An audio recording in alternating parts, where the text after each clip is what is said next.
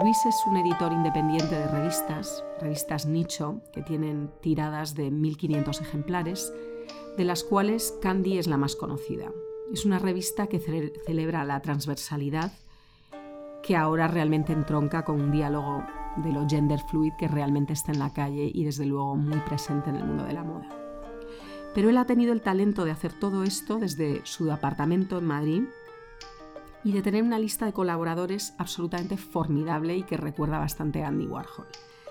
Fotógrafos como Steven Klein, Bruce Weber, Terry Richardson, y en sus portadas se han prestado para un cambio de género celebridades mundiales como Lady Gaga, Tilda Swinton, Miley Cyrus o James Franco. Os recomiendo muchísimo que entréis en Google y, busquéis su trabajo, es realmente notable y lo que es muy llamativo también es el haberlo hecho desde, desde Madrid y él solo. La revista se distribuye internacionalmente en los mejores kioscos y librerías, desde Los Ángeles hasta Tokio. Fue el creador del famoso vídeo de Loewe que se convirtió en trending topic. No sé si lo recordáis, pero también lo podéis mirar. Luis entiende las tendencias y tiene la rara capacidad de verlas venir años antes de que lleguen. Es un mago de la comunicación de moda y ha sido capaz de manifestar la vida que él soñaba. Mi conversación con Luis pretende indagar acerca de su proceso creativo y su visión del mundo.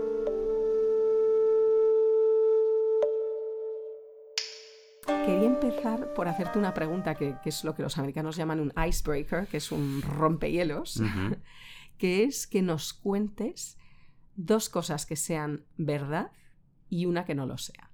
Y a ver si adivino. Dos cosas que sean verdad y una que no lo sea. Pero acerca, de, acerca de mí. Acerca de ti y a ver si adivino cuál es la que no es verdad. Vale. Eh, mm, eh, una es que Ah, me gustan mucho los cómics de Marvel, de superhéroes. Y sobre todo los X-Men. De hecho, yo hago una revista que se llama Fanzine 137. Y se llama así porque eh, en el número 137 de los X-Men moría un personaje que se llama Fénix Oscura.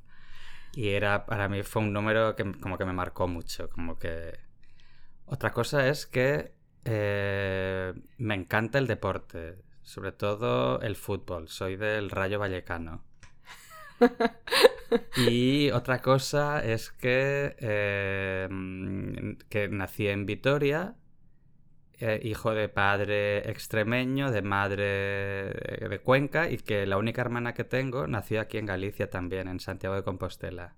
Y luego mis sobrinos ellos ya son de Barcelona porque desde que éramos pequeños, es que tengo tres años, nos fuimos a... Mi familia se mudó a Barcelona, o sea que soy un mix así como de todas las cosas de... Pues de toda España. con que no es verdad la parte del fútbol.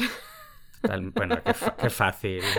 O sea, seguro que pues, mis respetos al Rayo Vallecano, que seguro que es un grupo, o sea, un equipo fabuloso, pero no tengo ni idea de, ni de la alineación ni de nada parecido. Pero ojo, Estoy muy por el deporte desde hace poco. O sea, pero como para mí, quiero decir, bueno, de un deporte como hago...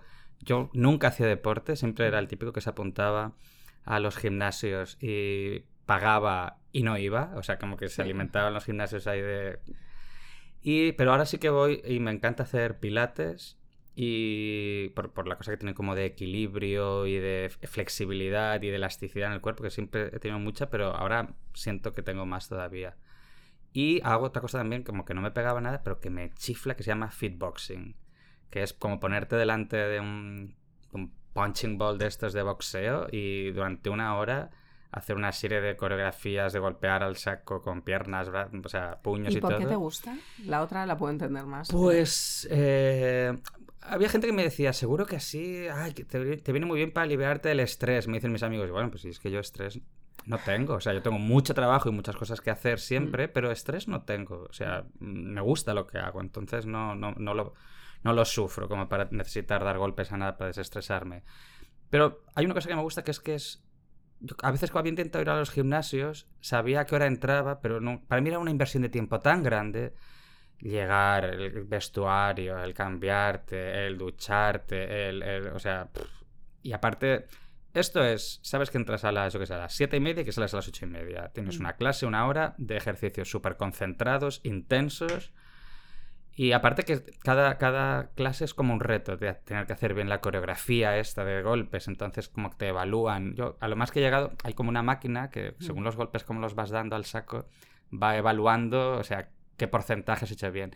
A lo más que es al 99%, entonces... Oye, muy bien. No, está bien porque... Me está sonando un poco a gamificación, de hecho, que estás como... Sí, total, como es un poco como ese episodio de Black Mirror que Sí. había, que estaban ahí como, bueno, esta serie Black Mirror, no sé si la habrás visto, que era No. como de, bueno, pues como de eso, como de mm, lograr resultados en un gimnasio.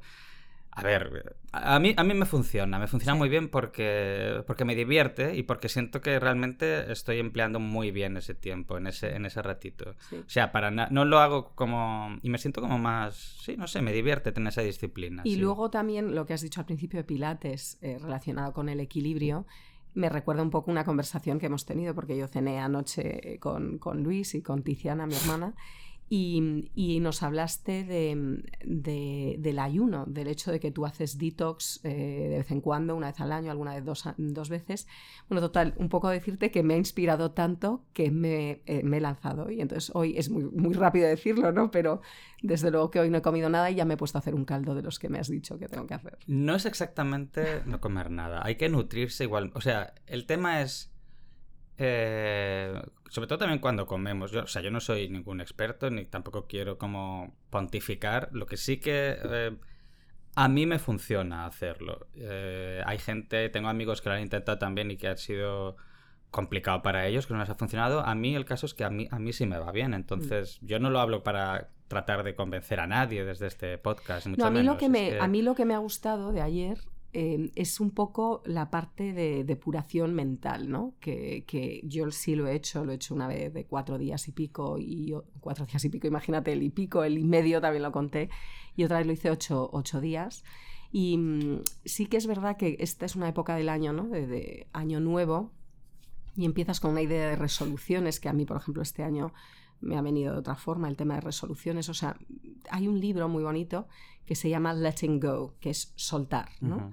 Y para mí es un poco un año así, entonces eh, de alguna forma me, me inspiró, o sea, no puedo decir que me apetezca muy habitualmente hacer un detox y cuando ayer lo contaste como tú te relacionas con él, con el equilibrio y todo esto, me, me- me apeteció y entonces como no suele Es que apetecer un, estas punto cosas. de- tiene un punto casi mágico.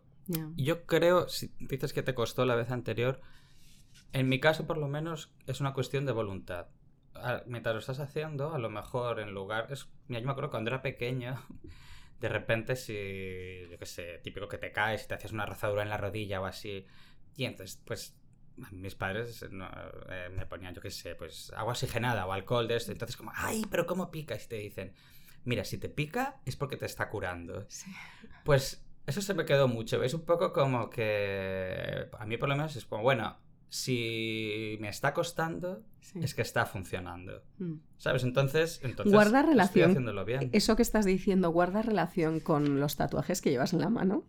Sí, para quien no me conozca o que no me esté viendo, en la mano izquierda tengo hard y en la eh, tengo tatuada la palabra hard y en la mano derecha tengo la palabra work y juntos como hard work. Pero luego en los pies, que esos tú no los has visto, tengo No, en no los he el- visto. En el izquierdo tengo good y en la y en el derecho tengo luck, o sea, Ah, hard work y good luck. mm. Es porque en algún sitio leí como que ese era como, o sea, el trabajo duro y la buena suerte era un poco la combinación de ingredientes como para el éxito. Mm. Y la verdad es, no sé. ¿Y cuántos años eh, llevan en tus manos? Hace que los y- lleven, pues los tenía antes de conocer, a deben ser como 8 o 9 años, una cosa Mm. así. Mm. Sí, sí. Sí, creo que es, bueno, igual ya casi más, ¿eh? Ya- creo que Mm. eran 2010 o 2011, estamos a 2020, o sea que sí, 9 años, una cosa así más o menos. Bueno, y aprovechando que te has ido un poco a esas épocas, 2010, 2011, eh, si nos puedes contar un poco en tus propias palabras eh, cómo han sido estos años desde realmente la primera revista que lanzaste, que fue Fanzine, ¿verdad? Sí. eh, Y que tú tenías 25, 26 años. Sí, sí, sí, en 2004. Eh, yo estaba, yo trabajé, o sea, yo estudié diseño de moda Mm. en Barcelona. Eh, estuve luego un tiempecito, como unos siete meses, como de becario en, en París, en- con este diseñador, con Thierry Mugler. Mm. Eh, Monsieur Mugler le llamábamos. Mm. Eh, y después eh, acabé la carrera y trabajé con, inmediatamente con Sibila, Mm. que para mí era un ídolo desde pequeño. Me encantaba y tuve la suerte, bueno, de cumplir ese sueño de trabajar con ella. Eh, luego hubo un momento en que ya me fui de, de, de Sibila, ese momento acabó. Estuve cinco años trabajando con ella primero como asistente durante como unos dos años y medio, cinco años y medio, casi seis. Es mucho Estuve tiempo, con ella trabajando, sí, al Mm. principio. Y luego me hicieron una cosa que se llamaba director de imagen. Entonces, como que yo me encargaba un poco de, pues, de la creatividad y de la coordinación de las campañas. De... A ver, era una época de Sibila que no era como la época del brillo de los eh, finales de los 80, principios de los 90, que fueron los que más me fascinaron a mí de ella, pero sí que había tenía mucha presencia en prensa y tenía sobre todo en Japón muchísimo muchísimo éxito comercial. ¿Y qué es lo que más te llamó la atención de trabajar con ella? Con ella directamente como persona. Con ella directamente, eh, bueno, hay muchas cosas que aprendí. Ella era una maestra en muchas cosas, pero ella tenía un increíble manejo del color. O sea, ella, eh, me acuerdo que muchas veces trabajábamos, eh, ella tenía en su casa, digamos, en su estudio casa, muchas cajas y ponía en esas cajas, así tipo archivadores, ponía rosa, rojo, verde, marrón. Y dentro de esas cajas había trocitos de tela, de papel, de repente una castaña en los marrones. Y así era como ella iba haciendo los colores. Cogía, esto me apetece amarillo con verde. Entonces iba cogiendo un trozo de amarillo, no, pero este amarillo no cogía otro. Iba combinando, iba enfrentando esos colores y eso es lo que luego le daba como de muestra a los, a los señores que hacían los tejidos, a las casas de los tejidos, para que hicieran el color. Y siempre se hablaba mucho como... De hecho, eh, había el jefe de patronistas que había en Sibila, Java, que era, es, era y es una persona graciosísima. Siempre decía como, Sibila tiene un color especial. Como Sevilla tiene un color especial. Sí. Eso fue una de las cosas que aprendí. Y luego también que era, ella era, y supongo que sigue siendo, hace, nos vamos viendo mm, de vez en cuando, coincidimos en cosas, pero no nos vemos tanto. Entonces yo y no trabajo con ella, entonces no sé cómo sigue siendo como trabajadora, vamos, Mm. pero eh, sí que recuerdo que ella tenía una cosa que mm, se me quedó mucho, que era como que ella no daba algo por bueno hasta que no sentía un poco dentro de sí misma que estaba realmente, que le podía dar su ok de verdad. Aunque todos los demás pensáramos, esto, esto ya está, ¿no? Mm, No. Dejadme un poco. Y normalmente tenía la razón, la verdad. Normalmente Mm. tenía la razón. ¿Y eso a ti te, te ha informado acerca de cómo trabajar tú tus revistas? con- Sí, sí, sí, eso eh, sí. Eh, siempre siento como que es un poco también eh, una pequeña, no sé cuál sería exactamente el, el diagnóstico psicológico, pero casi una pequeña esquizofrenia, como que hasta que empiezan a imprimir siento que puedo cambiar una... Espera, un momento, déjame que lo vuelva a mirar. Ay, espera, aquí hay un punto que deberíamos haber quitado, pero sí que me gusta mucho revisar esas cosas eh, muy concienzudamente. Mm. Y a lo mejor es la diferencia, a lo mejor luego es la diferencia entre un producto más nicho Sabes que en y el fondo yo creo que no. ¿No? En el fondo creo que no. Mm. O sea, lo haces un poco porque yo siempre pienso, ay, es que si luego dejo esto incorrecto de esta manera, luego siempre que lo vea voy a estar acordándome de que no lo hice. Y luego con el tiempo me he dado cuenta, o sea, sie- siempre estaré pensando que tenía que haberlo corregido. Y luego me he dado cuenta de que no es verdad, de que miro mis revistas, las que ya publiqué en su momento, y aquello que yo pensé a lo mejor que iba a ser un fallo, que me iba a perseguir para siempre, ya no me pasa, he hecho la paz con eso. Mm. Como que, ay, pues, pues está muy bien así, o sea, y de hecho, me, tengo la sensación, aunque las he hecho yo y las, o sea, y conozco de la, o sea, sé exactamente qué contenido hay en cada una, tú me enseñas ahora mismo una página suelta y te digo, sí, esto es del Candy eh, 4 que salió en 2012, o sea, me, me las tengo muy en la memoria, cada una de las páginas de las revistas. Eh, pero, pero, aunque me las sé muy bien y todo eso, siento como que las, casi es como que las veo como si las hubiera hecho otra persona. Mm. Y las miro y digo, ay, joder, este, aquí se lo ocurraron. Y digo, no, no se lo ocurraron, no, me lo ocurré yo, ¿sabes? Pero que tengo la sensación como de... Estás ya como un poco Sí. disociado de tu obra, ¿no? No, a la vez son mis hijos, no sé cómo Ya. decirte, pero... eh, sí, no sé, como que... Y también como que así también tengo la ocasión como de disfrutarlas como casi como espectador, o sea, Mm. como que... Sí, que muchas veces en el mundo del cine, por ejemplo, se, se habla mucho de que en cuanto empiezas a trabajar en cine como escritor, guionista, bueno, actor o director, se te estropea un poco el gusto del cine, porque pierdes la capacidad de ellos lo llaman disbelief, de, suspender tu, tu, juicio de alguna forma y simplemente meterte en la ficción. Empiezas ya a analizar todos los aspectos y pierdes un poco el disfrute. Debe ser complicadísimo eso. La parte de... O sea, me encantaría algún día hacer cine, la verdad. O sea, como director o algo así. De hecho, en mi cabeza tengo una idea que me encanta. Bueno, has dirigido eh, piezas audiovisuales. He dirigido piezas, sí, pero una película me parece como... Aunque también me parece que es el momento como más fácil para cualquiera dirigir una película, entre comillas, no sé cómo decirte. Quiero decir Cuéntame eso, porque... No, pues que yo sí que recuerdo como, yo qué sé, hace 15 años o así, la gente como que quería hacer cine era como, jo, tengo que ir a la escuela de cine, luego tengo que encontrar mm. un productor y tengo que... O sea, me refiero como a las. Ya que hoy puedes autoproducirte a lo mejor. Era como que era complicadísimo sacar adelante un proyecto así audiovisual, pero. Bueno, hay una peli de hace como tres o cuatro años que se llama Tangerine, no sé si la viste. No, no la he visto. Fabulosa, grabada entera con iPhone. O sea, y es como, qué bien. O sea, es, más, es más que haya gente como que teniendo pues es la historia de dos eh, prostitutas negras transexuales recorriéndose las calles de Los Ángeles porque una se ha enterado que otra le ha puesto, que su novia le ha puesto los cuernos con otra y va persiguiendo, o sea, y es una comedia además. Y es, eh, bueno, es una comedia un poco así, eh, un humor un poco ácido tal, pero... Y está hecha con, está lo que es grabada con un iPhone, o sea, con iPhones todo. Entonces, y esto entronca un poquito con, la temática que tú has elegido para la revista, que al final es la que, de las cinco que tienes, son cinco, ¿verdad? Mm. De las cinco, eh, la que más mm, repercusión ha tenido, que es Candy. ¿Cómo llegaste a la temática? Bueno, es que nos hemos quedado... Sí, bueno, es que, estamos saltando. Me pedías como, bueno, empecé a hacer este, o sea, cuando trabajaba con Sibila, déjame así retomamos un poco. Sí, sí. Em, eh, cuando trabajaba con Sibila, yo a la vez me di cuenta de que a mí lo que me fascinaba del mundo de la moda, aunque yo había estudiado diseño, no era exactamente el diseño de las prendas y hacer colecciones y esperar a que llegaran los tejidos, los proveedores y los botones y cómo pones el, el forro de las... No era la parte que más me emocionaba, que a mí lo que me gustaba realmente era el sueño de la moda que te vendía eh, que básicamente las revistas. O sea, que en las mm. revistas, eh, las fotografías, yo qué sé, de Steven Meisel, de Peter Lindbergh, de Newton, de Avedon, de Irving Penn, todo es el mundo mágico de, esas imágenes y cómo una prenda, una camisa blanca podía convertirse en una imagen memorable. O sea, a mí eso es un poco lo que me fascinó. Entonces, al final, eh, si me gustaban tanto las revistas y yo me compraba y me sigo comprando muchas revistas impresas en esa época. ¿Cuántas?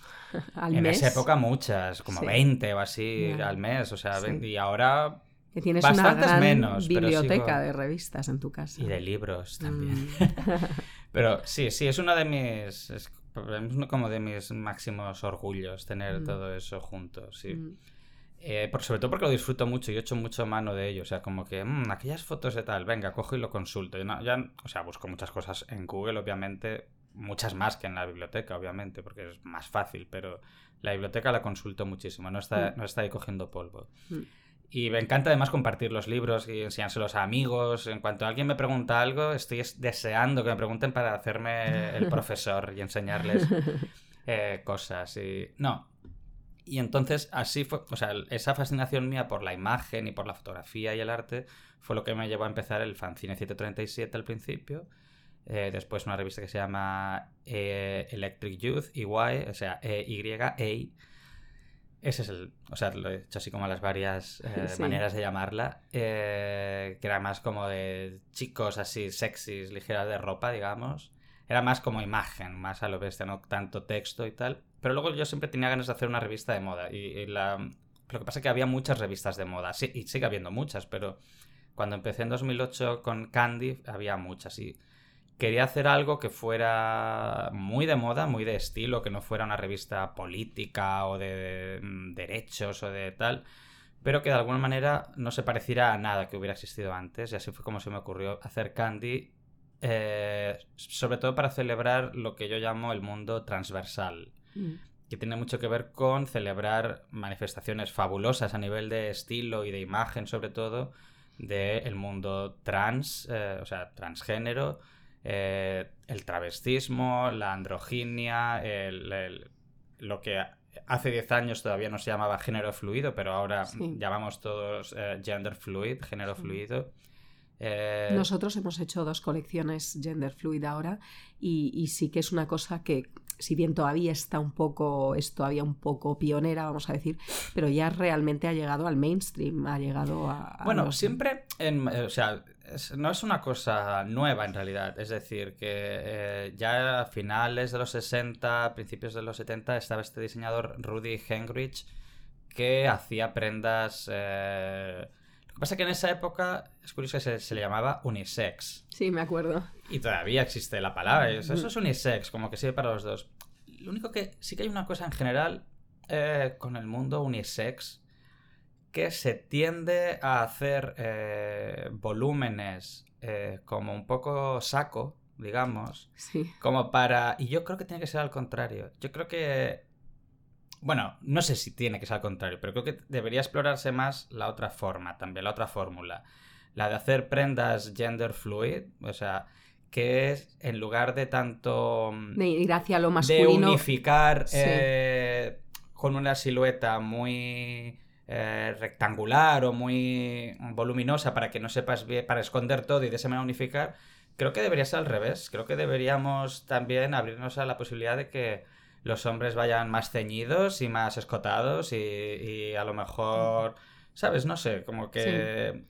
Las faldas, los tacones, eh, ahí solo hay que ver la, corte del rey Luis XIV. Efectivamente, toda esa opulencia de, Creo que hay gente, por ejemplo, eh, pues eh, Alejandro Palomo mm. en, España está haciendo muy bien eso. Está, ok, todas estas cosas que era como el embellishment de las prendas, los bordados, que mm. ahora parece que solamente las mujeres pueden llevarlo, vamos a adaptarlo a, la silueta masculina y ese y pero que sean prendas también fácilmente mm, llevadas por chicas o era un poco también lo que hizo lo que hacía que a mí también me inspiró mucho en ese momento lo que estaba haciendo Eddie Sliman eh, en aquel momento mm. para, para Dior por ejemplo que eran trajes bastante más ceñidos de lo que está lo que se entiende habitualmente como de traje de caballero entre comillas y, que servían también a, chicas, a, gente que llevaba Yo creo que eso es lo, interesante que tiene la moda, es em, que al final, como todos nos vestimos, y mi padre siempre dice que al final la ropa es tu segunda piel, es tu forma de presentarte ante el mundo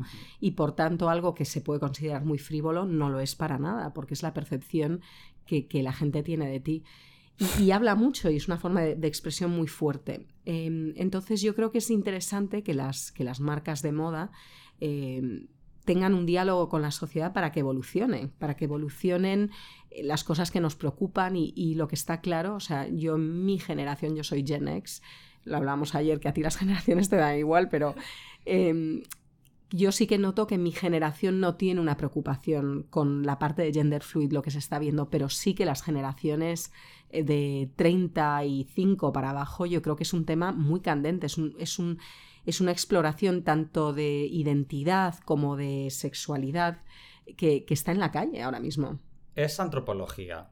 Eh, y hemos cambiado de. Cambiamos hace ya 20 años de milenio y ahora volvemos a cambiar de década yo creo que, que además, no sé, en mi cabeza recuerdo que pasó hace un siglo y llegaron los, los locos años 20, pues empezamos ahora también los, locos, los, los, locos años 20. A mí me hace ilusión ¿eh? empezar esta década con esa imagen. Bueno, a mí me hace ilusión empezar cualquier cosa, la verdad, pero una década es como, wow, o sea, yo a nadie este año cuando te mandan lo típico el mensaje de WhatsApp como de feliz año, yo a todo el mundo le contestaba feliz década, ¿sabes? Como que me, hacía más gracia como Sí, está bien, y, pero sí que... Mm, bueno, y tú has sido un adelantado en esto, porque realmente sacar Candy hace ya 10 años más o menos, ¿no? 10, mm. en ese momento no era un tema en la calle como es hoy.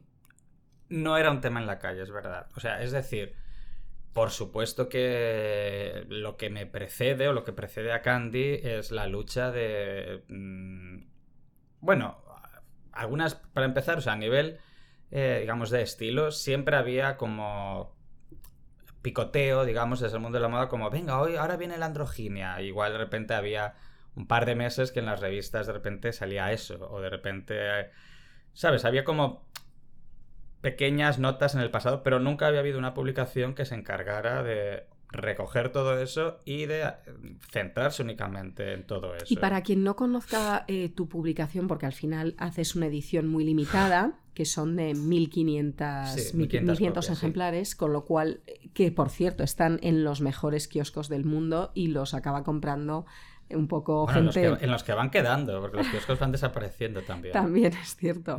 Pero bueno, hay gente muy notable que lee tus revistas, es decir, que formas parte de, de un poco el, el universo Toda de... la gente que compra mis revistas es notable. Todo- sí, Muy sí. bien, muy bien. Pues eh, en esa línea, para quien no haya tenido acceso a verla, y que por supuesto en, en Google, de hecho yo estuve haciendo research de algunas ediciones pasadas y se puede ver, eh, si nos puedes contar un poco el tipo de fotógrafos con, el que has- mm, con los que has colaborado, el tipo de celebridades que se han prestado a hacer qué tipo de historias también. Eh, bueno, tengo la suerte de, Yo creo que tenía ya como cierta eh, credibilidad entre pues muchos profesionales eh, de la imagen, de, sobre todo y del arte y de la imagen de moda, gracias al trabajo que había hecho previamente con el fanzine 137 y con, y con el A.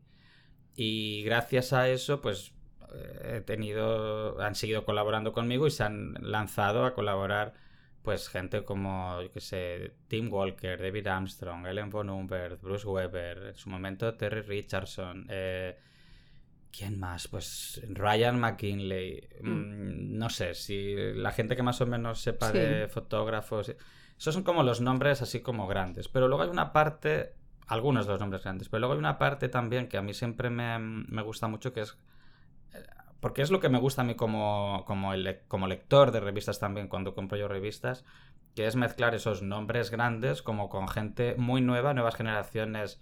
Un fotógrafo que de repente igual tiene 153 seguidores en Instagram, pero que, uy, me gusta esto que hace, eh, le voy a llamar. Y me gusta incorporar eso porque es excitante, yo creo, para, para, mm, para un fotógrafo joven que empieza a estar al lado de un portfolio de fotografías de Nan Goldin o de Inés Ibinud, pero también para gente muy consagrada es excitante y refrescante estar al lado de gente súper joven que Claro. viene ahí, que van a ser los que probablemente eh, tomarán el relevo después, cuando, ¿sabes? No sé cómo. Entonces eso, esa mezcla siempre me ha interesado mucho. Y desde luego también desde el primer número, ¿no? Pero sí, sí, no, desde el primer número ya había colaboradores, pero sobre todo eh, siempre he tratado, he tratado también de que el mundo transversal que yo reflejaba estuviera, tuviera también un reflejo a la hora de crear los contenidos de la revista. Entonces, en Candy también colaboran eh, fotógrafos y fotógrafas trans. Ah, hay una drag queen fabulosa que es como la señora, la, drag queen que más sabe del mundo drag en, en- Nueva York y en el mundo, que se llama Linda Simpson, que colabora frecuentemente escribiendo para la revista. Mucha gente que... em, o sea, todo el mundo queer siempre... Bueno, es que yo pertenezco a- a toda esa comunidad también. Entonces, el que eso esté representado no solamente como imagen y yo como observador desde fuera, no. Me gusta que, que la gente...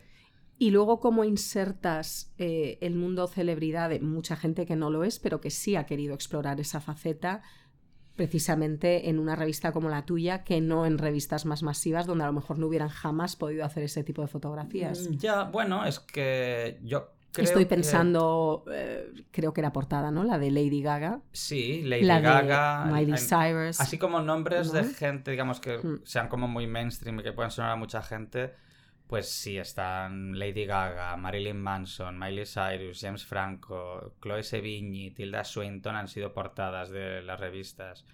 Eh, sí, más Laverne Cox, o sea, Y, mucha y gente. esta gente, ¿por qué ha querido colaborar con una revista como la tuya, que eso tiene 1500 ejemplares y se edita des- por ti desde Madrid?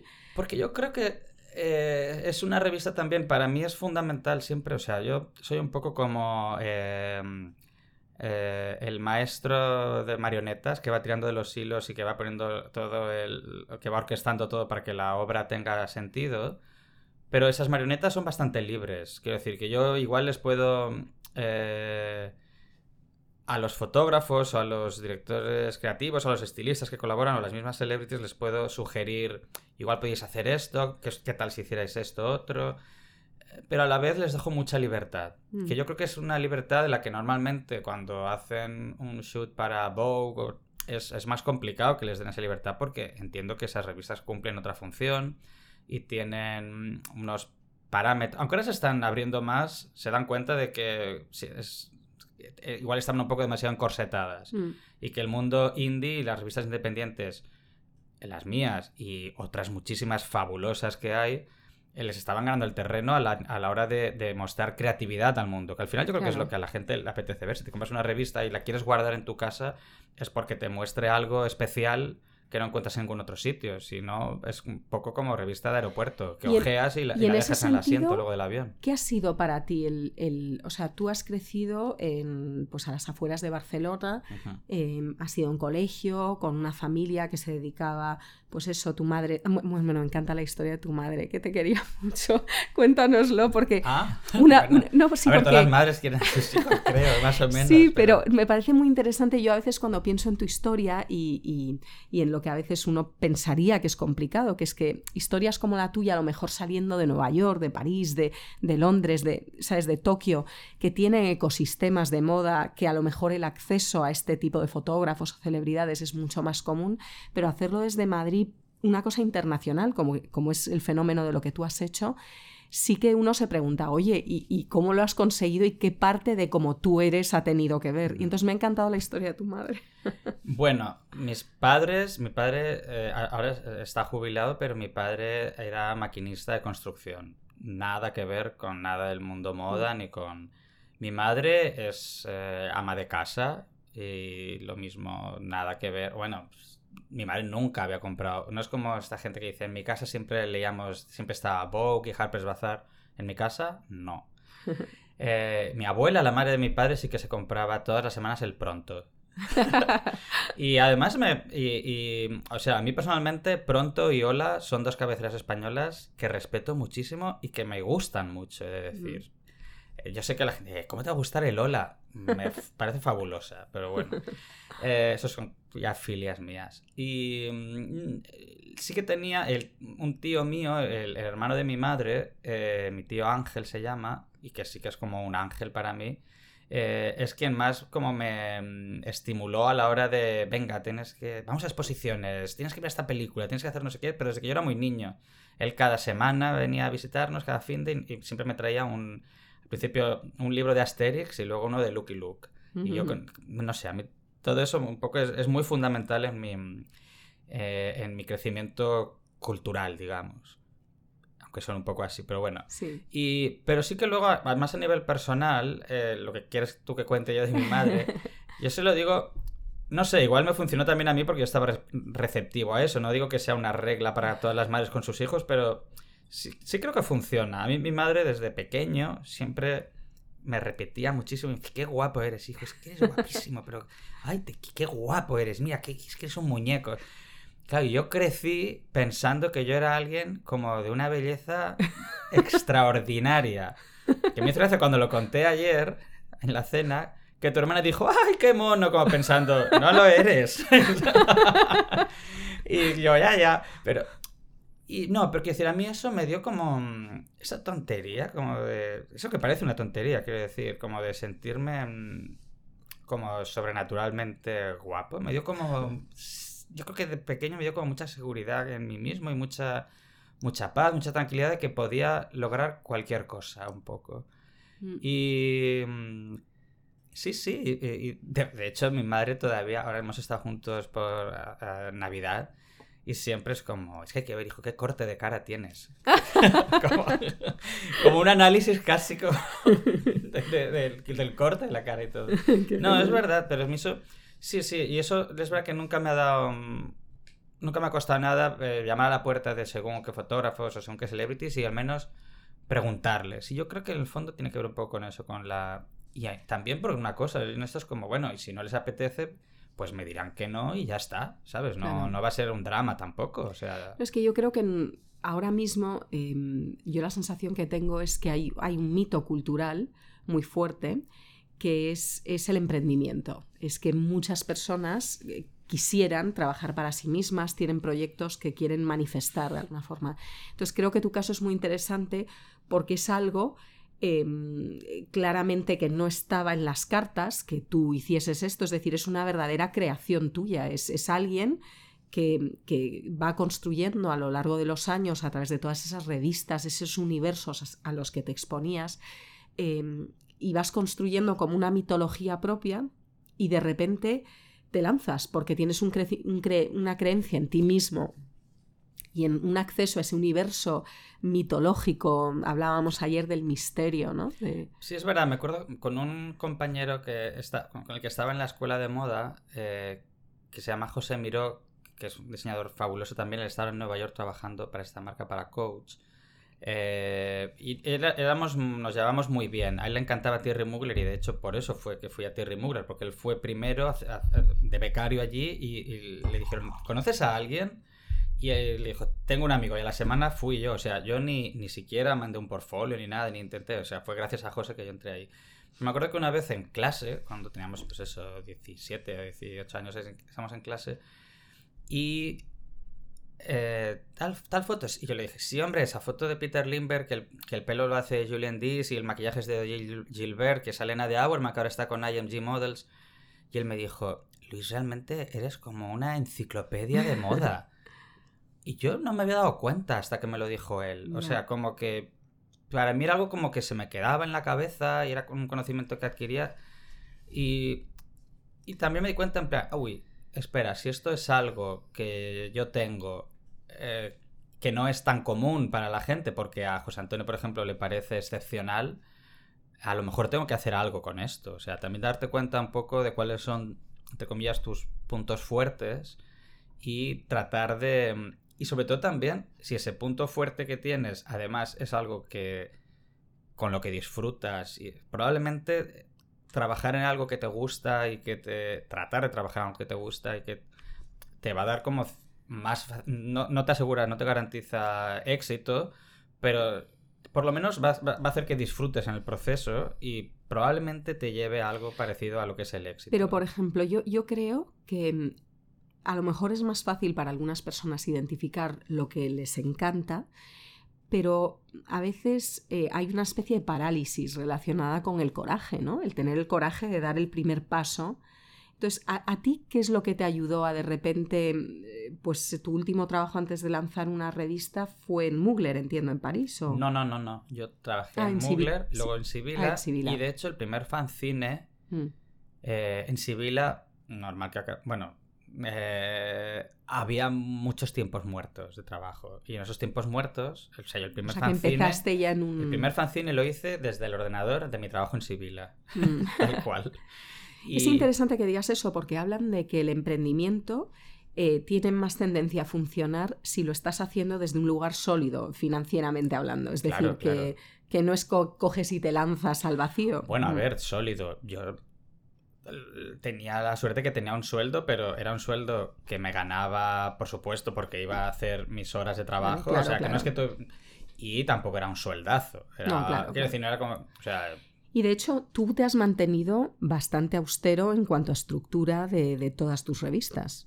Eh, sí, o sea, yo tengo mi, mi, mi estructura, somos mi, mi, móvil, eh, el, el, ordenador grande, el portátil y yo.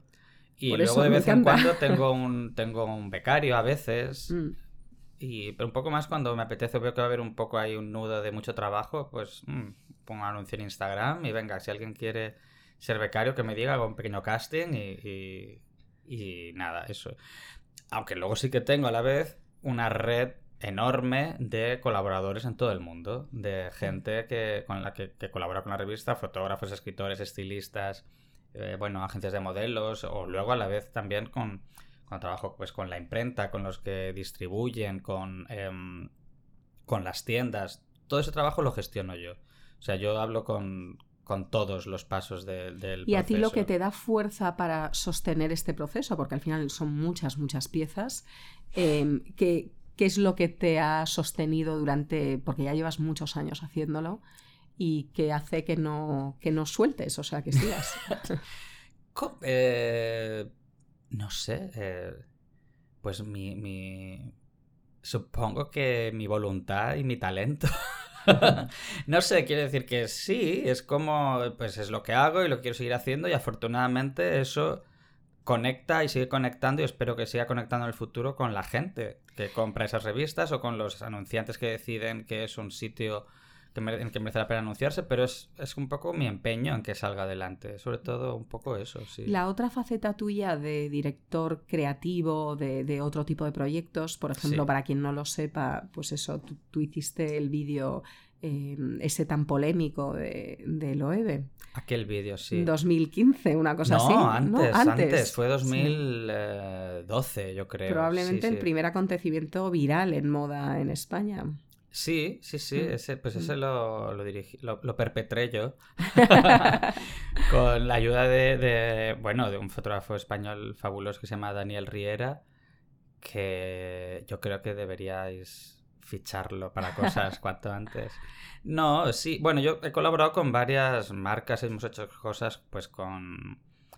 Eh, a nivel nacional, o sea, en España con Loewe mucho, también hace tres años así, con, eh, hicimos un, libro como de la historia de Loewe un poco, como un libro como de 700 páginas y que también ese, mm, me lo, lo, disfruté muchísimo, me lo chupé yo entero de ese libro. O sea, quiero decir, el, el research de las cosas, yo con eso es que lo disfruto mucho, cuanto más grande sea el material o el desorden de cosas, ir como destilando todo eso y construyendo de ahí una pieza eh, potente de comunicación, eso me, divierte mucho, me encanta. Mm. Pero el vídeo fue, fue polémico, sí, no sé, a la gente le...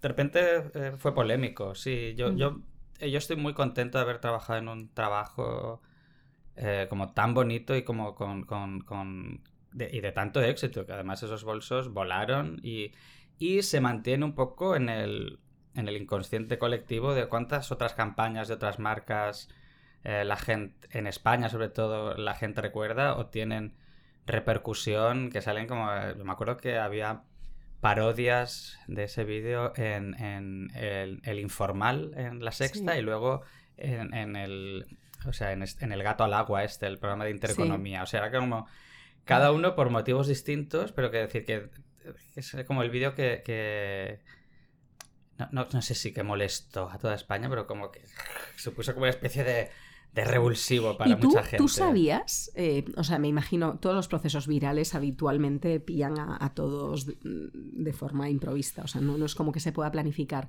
pero sí que si tomamos en cuenta, por ejemplo, este proyecto, eh, el tema de Candy, 10 años antes de que suceda el tema, eh, parecería que tú eres un pequeño oráculo con respecto a, a movimientos, o sea, tienes una sensación de por dónde vienen las cosas. Eh, mira, pues modestamente sí. Mm. En esto, eh, yo Candy sí, o sea, no, no soy de ponerme como, intento no, no, ponerme con muchas medallas y todo eso, porque me da un poco igual. Yo lo que quiero es seguir trabajando, pasándomelo bien y con el fruto de mi trabajo poder seguir viviendo.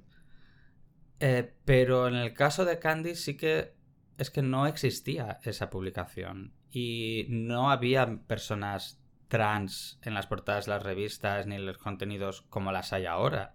No existía. No. De hecho, cuando yo iba a empezar Candy, eh, me acuerdo con algunas marcas que hablé que les me dijeron, ay, pero es que esa revista va a ser como muy. It's gonna be very tacky. O sea, pensaban que iba a ser como. Uh, todavía existía el estigma como que la prostitución, la prostitución era algo malo y va a ser como, va a ser como muy oscuro, como muy Ah, ¿cómo se dice esta palabra? Como muy sórdido, ¿no? Yo como, no, no, al contrario, va a ser... O sea, yo tenía una visión distinta de, cómo iba a ser eso. Quiero decir que sí que no era, no era fácil, pero yo sí que sabía que algo estaba pasando ahí. Había mm. como signos en el aire que me indicaban. Yo iba a París a desfiles y veía a los estudiantes vistiéndose con, con ropa de chica, la gente como de 16, 17 años. Estas nuevas generaciones están aquí de ella también a... No sé, había algo... Pero insisto, tampoco había todavía personajes trans en las series de televisión. O sea. Sí, que ahora Y si lo había, era como un personaje también normalmente marginal o que acababa. o que acababa suicidándose. Siempre eran como mm. Mm, destinos terribles, casi en mm. general. Muy en general, ¿eh? Luego había honrosas excepciones, pero. Y un poco lo que te comenté ayer es que a mí lo que me apetece un poco de este podcast es, es la posibilidad de tener conversaciones de, de otras formas de ver el mundo eh, que pueden ser mm, a nivel de marca o mías propias, pueden ser o no eh, compatibles, pero sí, sí el acercarte al otro para ver la vida desde, desde otros ojos. Entonces, para ti, em, ¿qué, se está cocinando ahora mismo? ¿Qué trends eh, mundiales ves tú que tengan que ver obviamente con lo antropológico, lo social y la moda? Porque al final la moda es de lo que trata. que tengan que ver con moda, dices, o en general. Bueno, lo que te venga. Eh, yo creo que eh, una cosa que sí tiene que. que debería desterrarse ya un poco es ese mito como de que. las redes sociales nos están separando, nos venden un mundo ficticio de fantasía. Bueno, eh, yo creo que es algo que es simplemente un canal de. o sea, unos canales de comunicar algo que es como muy de mm, todos siempre queremos presentarnos lo mejor posible ante el mundo y me parece incluso bonito que la gente haga un esfuerzo por mostrarse de manera positiva y agradable hacia los demás. Cada uno desde su manera, o sea, hay gente que es mucho más radical y que para ellos la manera de presentarse ante el mundo en redes sociales es mucho más punk y más agresiva y me parece fenomenal también, quiero decir. Me parece que toda esta cosa como de... Mm, o sea, que te ah, gusta, te gusta el fenómeno de redes sociales. Sí, sí, Porque de alguna forma entiendo que si tú antes eh, pues accedías a un universo que para ti era mítico a través de las revistas, pues ahora está este nuevo acceso a una intimidad con el mito. Efectivamente, eso es, mm. eso es em, para mí es algo excepcional. Ayer lo comentábamos durante la cena que tú le puedas enviar un, un DM, un mensaje privado por Instagram a, Madonna o a, Kim Kardashian. Me parece como yo, También decías que otra cosa es que lo lean, ¿no? Claro, otra cosa es que lo lean. pero, que bueno, alguien de. Según qué mensajes. Yo creo que, hombre, igual no lo leen ellas directamente, pero igual tienen a alguien ahí que está leyendo, ¿sabes? Un asistente o algo que está leyendo sus, mensajes. Eh, pero quiero decir, eso, ese acceso a esos personajes ya me parece fabuloso. Y por otro lado, es una ventana fabulosa para ver gente de repente pues en, en Taiwán, en Colombia, en, en Zurich, gente que te interesa por quienes son ellos, no por dónde viven o por cómo... No sé, por... Sí, es un, tiene un efecto muy democratizador además. Democratizador y yo creo como de... O sea, ahora por ejemplo, hoy eh, está viendo muchos mensajes de gente de todo el mundo hablando de los incendios en Australia. Me parece bonito que alguien desde pues yo, por ejemplo, desde Orense hoy, esté pensando, joder, qué pena lo que está pasando en Australia, ¿sabes? y que esté viendo imágenes y que, y que no tenga que encender una televisión, que toda esa información me la llevo en el bolsillo y en cuanto me conecto, eh, quiero decir, yo siento que genera una cierta empatía y una manera más rápida como de... Mm, ¿Y tú cómo haces tus redes? ¿Tú qué publicas o cómo...? Mm, depende. Eh, eh, Instagram entiendo. ¿no? Sí, sí, yo Twitter no tengo, mm. por ejemplo. Y Facebook lo tengo, pero es que apenas lo uso ya. Eh, es, como. es como para viejos. no, es broma. Pero bueno, los más jóvenes dicen que bueno, el TikTok es el nuevo claro, Instagram. Yo, A TikTok todavía no he llegado. Eh, pero sí que me fascina. Ah, por cierto, me interesó mucho lo que dijiste ayer también, que te, a ti la gente que más te divierte es por encima de 70 y por debajo de 25. Sí, sí. Totalmente. No, es que sí que. Mm, siempre ha sido así. Eh, yo bueno, lo que pasa es que cuando era pequeño y tenía 16 o 17, eh, la gente de menos de 25 eran un poco mis, mis amigos, no sé cómo decirte. Yo era parte de esos. Pero sí que yo ya entonces admiraba a gente mucho mayor que yo y, la gente que, que veía, o sea, me, encantaba ver, yo qué sé, pues un documental de Billy Wilder hablando de sus películas. Mm, eso quería ver, ¿sabes? Yo mm, eh, y luego, pues sí, gente mayor como que de repente que, siento que hay una conexión entre, entre el ser muy joven o el ser muy mayor. Mm. Cuando eres muy joven em, no, te importa eh, arriesgar o tratar de hacer cosas distintas o nuevas porque, eh, porque ves el mundo lleno de posibilidades o de maneras de, hacer cosas. No, no, ves los... Normalmente, no, no ves como los obstáculos posibles. Y luego cuando eres muy mayor, eh, normalmente si has, si has envejecido bien, si has hecho más o menos, si has sido más o menos coherente con tu vida y con tus ideales y con tu forma eh, ya te has convertido en alguien que no tiene que demostrar nada. Entonces, eh, yo creo que es el momento ya de relajarte y de disfrutar y de, y de pasar tu conocimiento a, a otra gente si les apetece escucharte. Si no, pues haces tu vida feliz y disfrutas, pues yo qué sé, si puedes de viajar. no sé, quiero decir, son momentos como muy de libertad en ambos casos.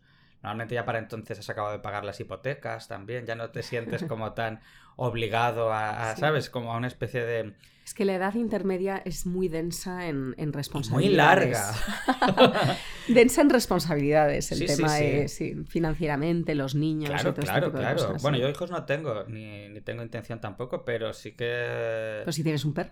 tengo un perro y, y, tengo unos padres los que también quiero cuidar y que también me preocupa que estén bien y me preocupa que estén bien mis amigos, mi pareja, mis sobrinos. Quiero decir que. Pero luego llega a llegar un momento en que igual ya eh, cuando ya llegue a tener yo la edad que tener a mis padres, pensaré, bueno, igual ahora ya es el momento en que me cuiden a mí, ¿sabes? Un poco. No sé, espero hacer las cosas bien de aquí. Si haces las cosas bien y te quieren cuidar. Me quieran cuidar a alguien, sí, sí. Bueno, pues ya un poco por último, em, si nos puedes compartir alguien que te haya hecho ver el mundo de otra manera. Em, ¿Alguien conocido, quieres decir? No sé.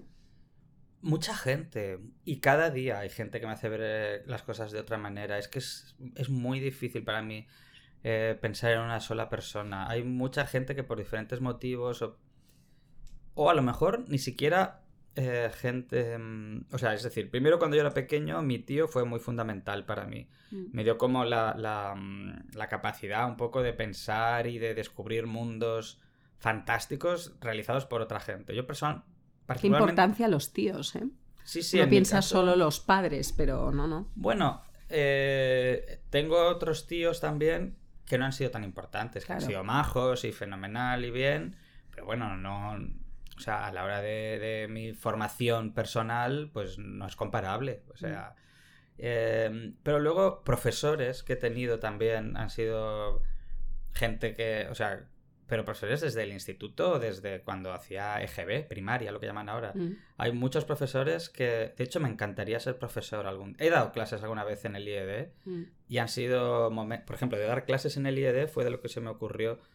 O sea, en esa energía que yo de repente vi en los alumnos también, era como la idea de hacer una revista que celebrara todo lo que era eh, la juventud, que es como mm. este Electric Youth. Eh, pero sí que me, divierte mucho lo de dar clase, contar cosas, además tener como alumnos te, obliga, te hacen preguntas, te obliga inmediatamente a responder adecuadamente. Sí, eso lo dicen los A recalibrar tu mismo conocimiento y hacer conexiones en tu cabeza para dar la respuesta más o menos adecuada. Sí. Eh, eso me, me, gusta mucho.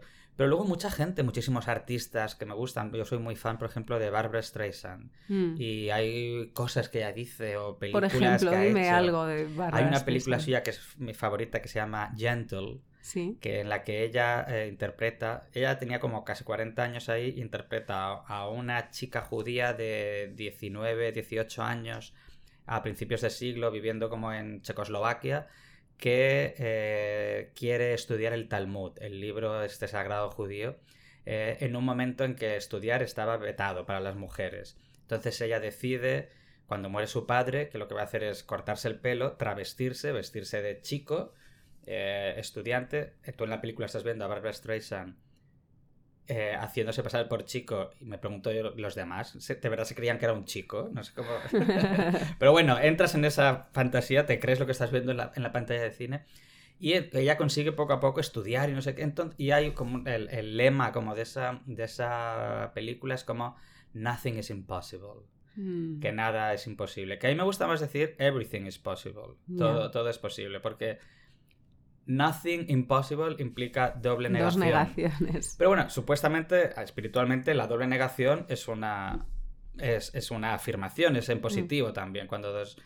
Entonces, bueno, es, eso, ese Nothing is Impossible eh, de, Gentle, de Barbara Streisand, es, es, guay y me parece una bonita manera de acabar pues, este podcast. Luis, me encanta, porque iba a decirlo yo también.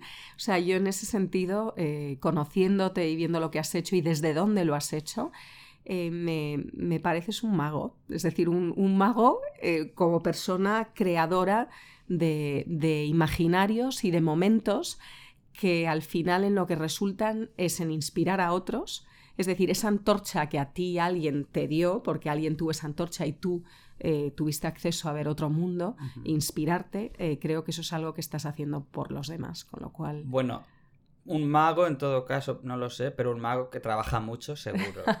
Eso ya lo ponen tus tatuajes, tú tranquilo. Pero muchísimas gracias por venir a, este país también de, magia que es Galicia. qué bien, sí, sí. gracias.